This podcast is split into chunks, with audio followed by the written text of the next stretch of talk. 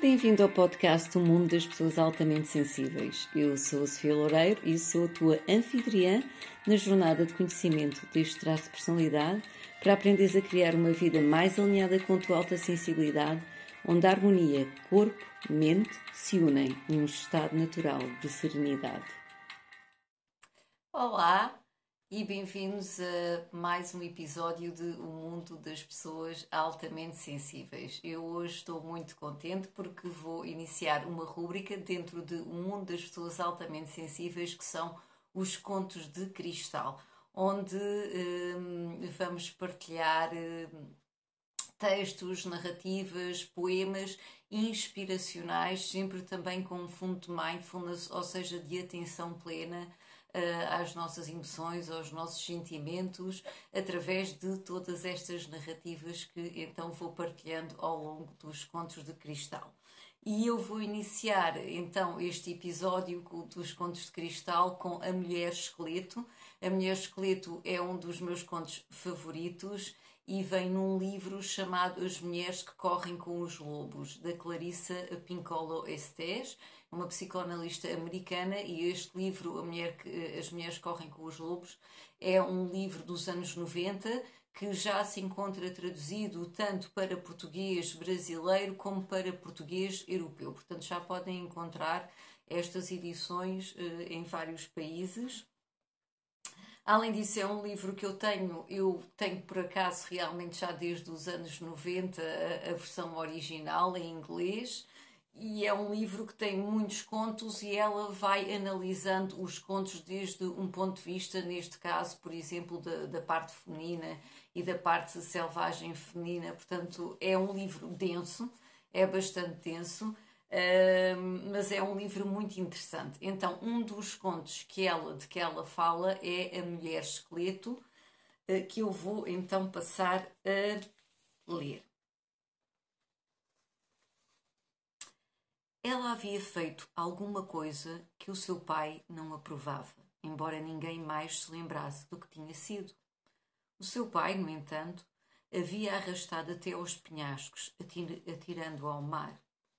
Lá, os peixes devoraram a sua carne, e enquanto jazia no fundo do mar, o seu esqueleto rolou muitas vezes com as correntes. Um dia, um pescador veio pescar. Na verdade, em outros tempos, muito costuma, muitos costumavam ir a essa baía pescar. No entanto, já não ia quase ninguém, porque os pescadores da região não iam ali sobre a alegação de que a enseada estava mal assombrada. Então, o pescador lançou o anzol que foi descendo pela água abaixo e logo se prendeu nos ossos das costelas da mulher esqueleto. O pescador pensou: opa, agora peguei um peixe grande de verdade, agora peguei um mesmo. Na sua imaginação, ele já via quantas pessoas esse peixe enorme iria alimentar, quanto tempo sua carne duraria, quanto tempo ele se veria livre da obrigação de pescar. E enquanto ele lutava com esse enorme peso na ponta de um anzol, o mar encapulou-se com uma espuma agitada e o barco empinava e sacudia, porque aquela que estava lá embaixo, que lutava para se soltar, era a mulher esqueleto. E quanto mais ela lutava, mais ela se enredava na linha, e não importa o que fizesse, ela estava sendo arrastada para a superfície, puxada pelos ossos das próprias costelas. O pescador tinha-se voltado para recolher a rede e por isso não viu a cabeça calva surgir acima das ondas. Não viu os pequenos corais que brilhavam nas órbitas do crânio. Não viu os crustáceos nos velhos dentes de marfim. Quando ele voltou-se com a rede nas mãos, o esqueleto inteiro, no estado em que estava, já tinha chegado à superfície e caía suspenso da extremidade do barco pelos dentes incisivos. Ah! gritou o homem e o seu coração afundou até aos joelhos. Os seus olhos esconderam-se apavorados no fundo da cabeça e as suas orelhas arderam num vermelho forte. Ah! berrou ele, soltando-a da proa com o remo e começando a remar loucamente na direção da terra. Sem perceber que ela estava emaranhada na sua linha, ele ficou ainda mais assustado, porque ela parecia estar em pé, em cima das águas, a persegui-lo o tempo todo até à praia. Não importava de que jeito ele desviasse o barco, ela continuava ali, atrás.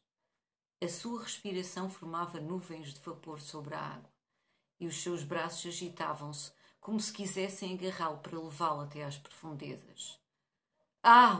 uivava ele quando o barco encalhou na praia. De um salto, ele estava fora da embarcação e saía correndo, agarrado à vara de pescar. E o cadáver branco da mulher esqueleto, ainda presa à linha de pescar, vinha aos solavancos bem atrás dele. Ele correu pelas pedras e ela acompanhou. Ele atravessou a tundra negra gelada, e ela não se distanciou.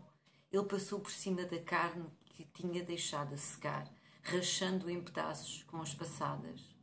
O tempo todo ela continuou atrás dele. Na verdade, ela até pegou um pedaço de peixe congelado enquanto era arrastada e logo começou a comer. Porque há muito, muito tempo não se saciava. Finalmente o homem chegou ao seu refúgio. Enfiou-se direito no túnel e de quatro engatinhou de qualquer jeito para dentro. Na cabana, ofegante e soluçante, ele ficou ali deitado no escuro, com o coração a parecer um tambor. Um tambor enorme. Afinal, estava seguro, tão seguro, seguro graças aos deuses. Graças a toda a generosa Serna em segurança, afinal. Imaginem, quando ele acendeu a sua lamparina de óleo, ali estava ela, aquilo, jogado num monte, no chão, com um calcanhar sobre um ombro, um joelho preso nas costelas, um pé por cima do cotovelo. Mais tarde ele não saberia dizer o que realmente aconteceu. Talvez a luz tivesse suavizado as suas feições. Talvez fosse o fato de ele ser um homem solitário mas a sua respiração ganhou um quê de delicadeza. Bem devagar, ele estendeu as mãos encardidas e, falando baixinho, como a mãe fala com o filho, começou a soltá-la da linha de pescar. Oh, nanana! Ele primeiro soltou os dedos dos pés, depois os tornozelos. Oh, nanana! Trabalhou sem parar, noite dentro, até cobri-la de peles para aquecê-la, já que os ossos da mulher esqueleto eram iguaizinhos aos de um ser humano. Ele procurou a sua caixa de fósforos na bainha de couro e usou um pouco do próprio cabelo para acender um, um pequeno fogo. Ficou a olhar para ela de vez em quando, enquanto passava óleo na preciosa madeira da sua vara de pescar e enrolava novamente a sua linha de seda, e ela, no meio das peles, não pronunciava a palavra, não tinha coragem, para que o pescador não a lá para fora e a jogasse mais uma vez para as pedras, quebrando totalmente os seus ossos. O homem começou a sentir sono, enfiou-se nas peles de dormir e logo estava a sonhar. E às vezes, quando os seres humanos dormem, acontece-te uma lágrima escapar do olho de quem sonha Nunca sabemos que tipo de sonho provoca isso, mas sabemos ou é um sonho de tristeza ou de anseio. E foi isso que aconteceu com o homem. A mulher esqueleto viu o brilho da lágrima à luz do fogo e de repente ela sentiu uma sede daquelas. Ela aproximou-se de o homem que dormia, rangendo e retinindo, e pôs a boca junto à lágrima. Aquela única lágrima foi como um rio que ela bebeu, bebeu e bebeu até saciar a sua sede de tantos anos. Enquanto estava deitado ao seu lado, ela estendeu a mão para dentro do homem que dormia e retirou o seu coração, aquele tambor forte. Sentou-se e começou a batucar dos dois lados do coração. Pam, pam, pam, pam. Enquanto marcava o ritmo, ela começou a cantar em voz alta: carne, carne, carne. E quanto mais cantava, mais o seu corpo se revestia de carne. Ela cantou para ter cabelo, olhos saudáveis e mãos boas e gordas. Ela cantou para ter a divisão entre as pernas e seios compridos o suficiente para se enrolarem e darem calor. E todas as coisas de que as mulheres precisam. Quando estava pronta, ela também cantou para despir o homem que dormia e enfiou-se na cama com ele, a pele de um tocando a do outro. Ela devolveu o grande tambor, o coração, ao corpo dele. E foi assim que acordaram, abraçados um ao outro, enredados da noite juntos. Agora, de outra maneira, de uma maneira boa e duradoura. As pessoas não se conseguem lembrar de como aconteceu a desgraça à mulher esqueleto, mas ele, mas ela e o pescador foram-se embora e foram sempre bem alimentados pelas criaturas que ela conheceu na sua vida debaixo d'água. As pessoas garantem que é verdade e que é só isso que sabem.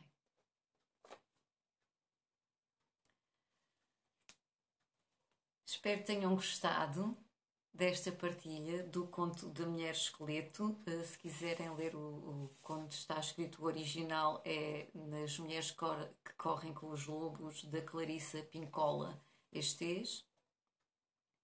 E agora podemos fazer uma reflexão todos juntos sobre o que representa este conto, as diferentes simbologias e como é que eh, ele se pode transportar para a nossa vida. A mulher esqueleto neste conto representa a vulnerabilidade. As nossas fragilidades. Conseguem identificar isso neste conto? E o homem a correr e refugiar-se simboliza o modo como nós, também na nossa vida, temos uma incrível dificuldade em aceitar as nossas vulnerabilidades e quando estamos a falar de pessoas altamente sensíveis, estamos a falar que há muitas vezes também um, uma grande dificuldade em aceitar a alta sensibilidade e como é que nós vamos nos relacionar com ela. Então, como reflexão deste conto, o que aconteceu foi que depois o pescador, depois de tanto fugir e de chegar ao seu refúgio, encontrou um verdadeiro refúgio no seu coração. E abriu o coração então à vulnerabilidade da mulher esqueleto, que ele nutriu e houve um renascer. Portanto, este conto fala muito dos ciclos da vida nós vamos passando dos ciclos de nascimento, morte e renascimento, nas diferentes etapas que nós passamos na nossa vida. E então nós podemos refletir para a nossa vida de que modo é que nós estamos, por exemplo, em alguma situação presente, a fugir da nossa vulnerabilidade, das nossas inseguranças. Se quiserem, podem fechar os olhos para refletir em algum aspecto. Presentemente, vos esteja a preocupar, vos tira o sono à noite e como é que vocês estão a relacionar. Estamos a relacionar-nos com o pescador, que ao início fugiu e não queria enfrentar essa parte, ou já estamos no estágio em que começamos a desenredar as linhas e a começar a nutrir essa parte de nós. Qual é que é a nossa vulnerabilidade neste momento? É o medo? É a dificuldade em nos relacionarmos com algum aspecto de nós próprios? Ou dos outros? Ou uma perda de saúde? Ou de trabalho? Ou de algum ente querido. E como é que isso está a expressar essa insegurança, essa vulnerabilidade a nível do nosso corpo? Onde é que ela se manifesta?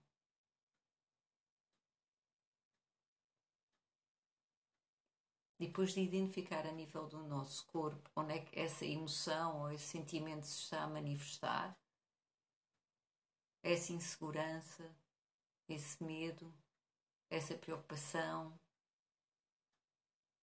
essa culpa, essa vergonha, onde é que ela se está a manifestar no nosso corpo?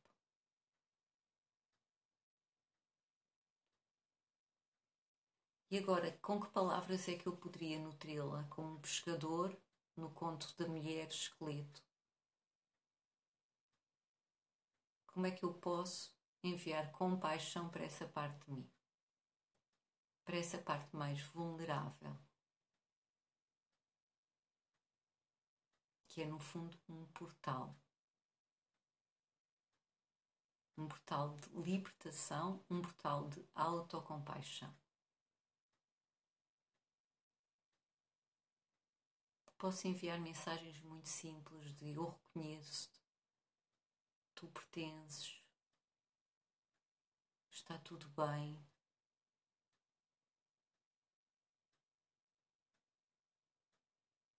Eu entendo-te.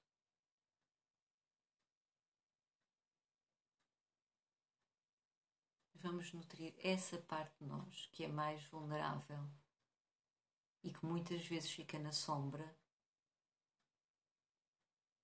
mas que muitas vezes acaba por ditar os nossos comportamentos do dia a dia sobre a forma de ansiedade ou sobre a forma de ter tristeza ou angústia ou depressão.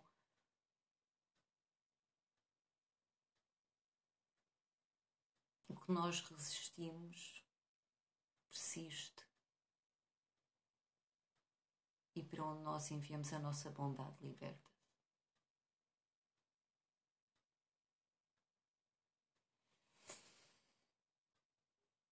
E agora, se quiserem, abram os olhos. Quem estava com os olhos fechados.